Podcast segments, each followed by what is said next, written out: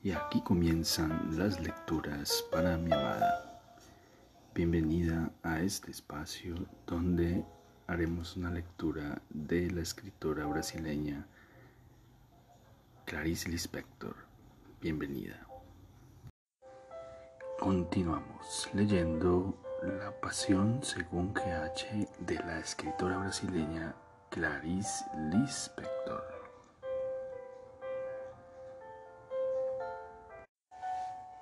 Había dado el primer gran paso. Pero, ¿qué me había ocurrido? Había caído en la tentación de ver, en la tentación de saber y de sentir mi grandeza. A la búsqueda de la grandeza de Dios me había llevado la grandeza del infierno. No conseguía entender su organización, sino a través del espasmo y de una exultación demoníaca. La curiosidad me había expulsado de la comodidad y yo encontraba al Dios indiferente que es todo bondad porque no es ni ruin ni bueno. Me hallaba en el seno de una materia que es la explosión indiferente de sí misma. La vida tiene la, tenía la fuerza de una indiferencia titánica una titánica indiferencia interesada en caminar, y yo, que había querido caminar con ella, había quedado atrapada por el placer que me volvía solamente infernal. La tentación del placer, la tentación es comer directamente en el origen, la tentación es comer directamente en la ley, y el castigo es no querer ya dejar de comer y comerse a sí mismo, pues soy materia igualmente comestible. Y yo buscaba la condenación como una alegría, buscaba lo más orgiástico de mí misma, nunca descansaría ya. Había robado el caballo de casa de un rey de la alegría, ahora yo era peor que yo misma. Nunca más descansaré. Robé el caballo de casa del rey del sábado. Si me duermo un instante, el eco de un relincho me despierta y es inútil no ir. En la oscuridad de la noche su resuello me despierta. Finjo que duermo, pero en silencio el corcel respira. Nada dice pero respira, espera y respira. Todos los días será lo mismo. Ya al atardecer comienzo a ponerme melancólica y pensativa. Sé que el primer tambor en la montaña traerá la noche. Sé, que el tercero me habrá ya envuelto en su estrépito. Y al quinto tambor estaré ya inconsciente en mi codicia, hasta que de madrugada, con los últimos tambores levísimos, me encontraré sin saber cómo junto a un arroyo, sin saber jamás lo que hice al lado de la enorme y fatigada cabeza del caballo. ¿Cansada de qué? ¿Qué hicimos?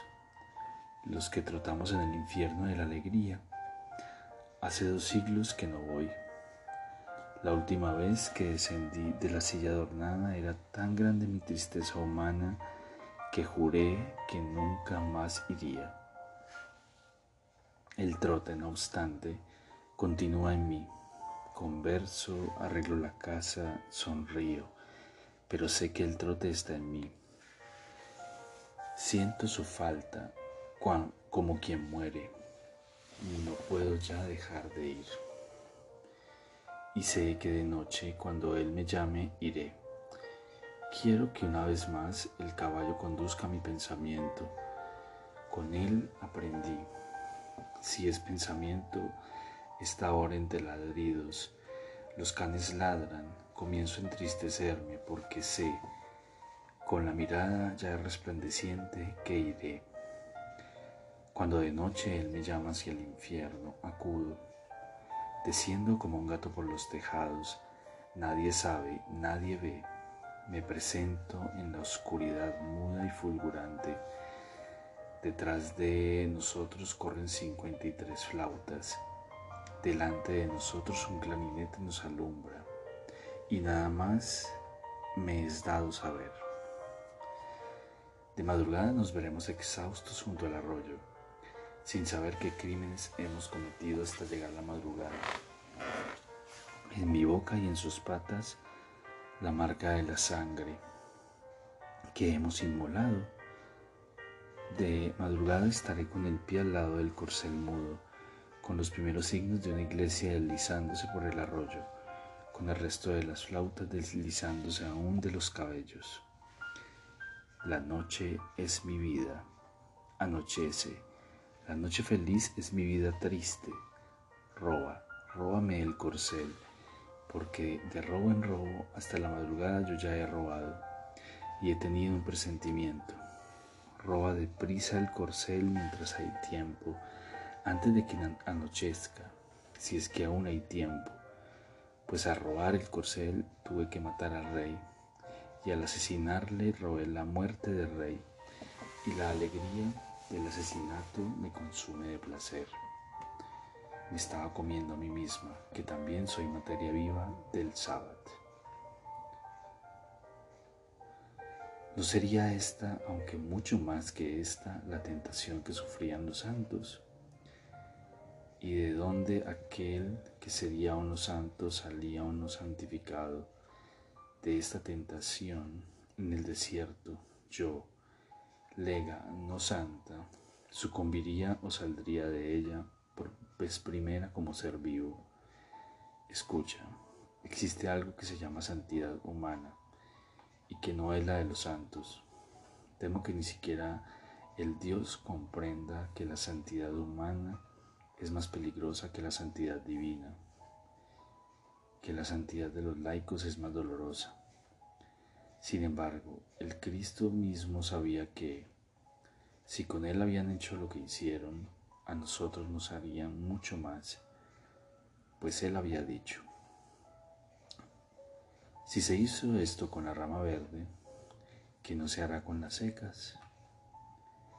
Pregunta, ahora entiendo lo que es, la, lo que es prueba. Prueba significa que la vida que me está probando, pero prueba significa que también yo estoy probando y probar puede transformarse en una sed cada vez más insaciable. Espérame, voy a sacarte del infierno a donde descendí. Escucha, escucha. Pues del gozo sin remisión nacía ya en mí un sollozo que más parecía alegría. No era un sollozo de dolor, nunca lo había escuchado antes era el de mi vida rompiéndose para procrearme. En aquellas arenas del desierto comenzaba a ser de una delicadeza de primera ofrenda tímida, como la de una flor. ¿Qué ofrecía yo? ¿Qué podía ofrecer de mí? Yo que me iba convirtiendo en desierto, yo que lo había pedido y logrado. Ofrecía el sollozo. Lloraba por fin dentro de mi infierno. Las alas incluso de la negrura las uso y las sudo, y las usaba y sudaba para mí, que eres tú, tú, fulgor del silencio. Yo no soy tú, sino que yo eres tú. Solo por eso jamás podré sentirte directamente, porque eres yo. Oh Dios, comenzaba a entender con enorme sorpresa que mi orgía infernal era el martirio humano mismo. ¿Cómo habría podido adivinarlo? Si no sabía que era posible reír en el sufrimiento, es que no sabía que se sufría así. Entonces había llamado alegría a mi más profundo sufrimiento. Y en el sollozo, el Dios vino a mí. El Dios me ocupó ahora por entero. Yo ofrecía mi infierno a Dios. El primer sollozo había hecho de mí terrible placer y de mi fiesta un dolor nuevo, que ahora era tan leve y estaba tan desamparado como la flor de mi propio desierto. Las lágrimas que ahora brotaban eran como lágrimas de amor. El Dios a quien nunca podría entender como un le, como le entendí partiéndome como una flor que al nacer soporta mal erguirse y parece quebrarse. Pero ahora, que sabía que mi alegría había sido el sufrimiento, me preguntaba si no estaría huyendo hacia un Dios para no soportar mi humanidad, pues necesitaba a alguien que no fuese mezquino como yo, alguien que fuese mucho más grande que yo, hasta el punto de aceptar mi desgracia sin intentar siquiera la piedad y el consuelo, alguien que fuese que fuese, y no como yo, una acusadora de la naturaleza. No como yo, una asombrada por la fuerza de mis propios odios y amores. En, ese, en este instante, ahora, una duda me salta. Dios, o cualquiera que sea tu nombre, solo pido ahora una ayuda, pero que ahora me ayudes no secretamente como eres, sino esta vez claramente y en campo abierto.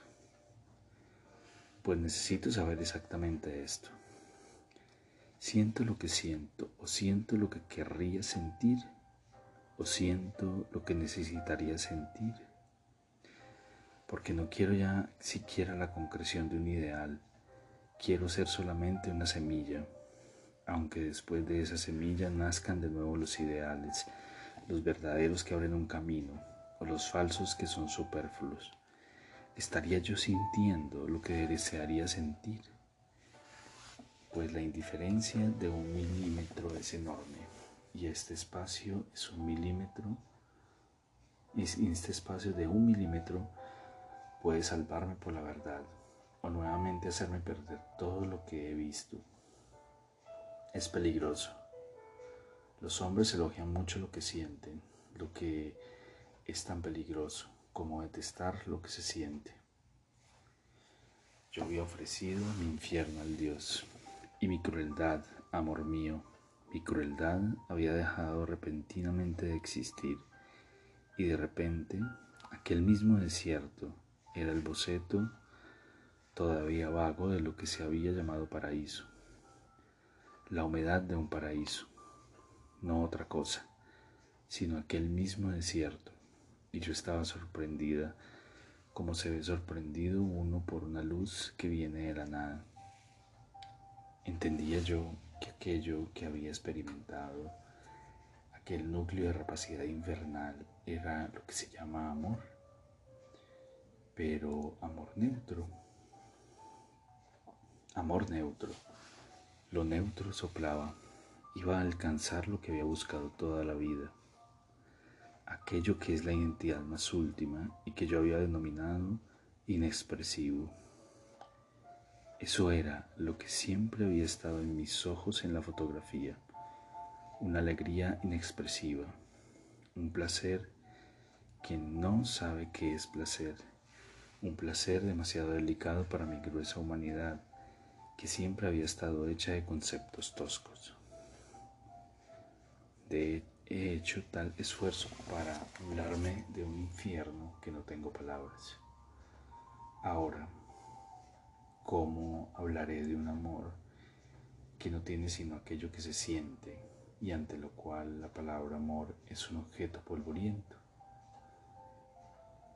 El infierno por el que yo había pasado. ¿Cómo decirte? Había sido el infierno que viene del amor. Ah, las personas ponen la idea del pecado en el sexo pero cuán inocente e infantil es ese pecado. El infierno mismo es el del amor.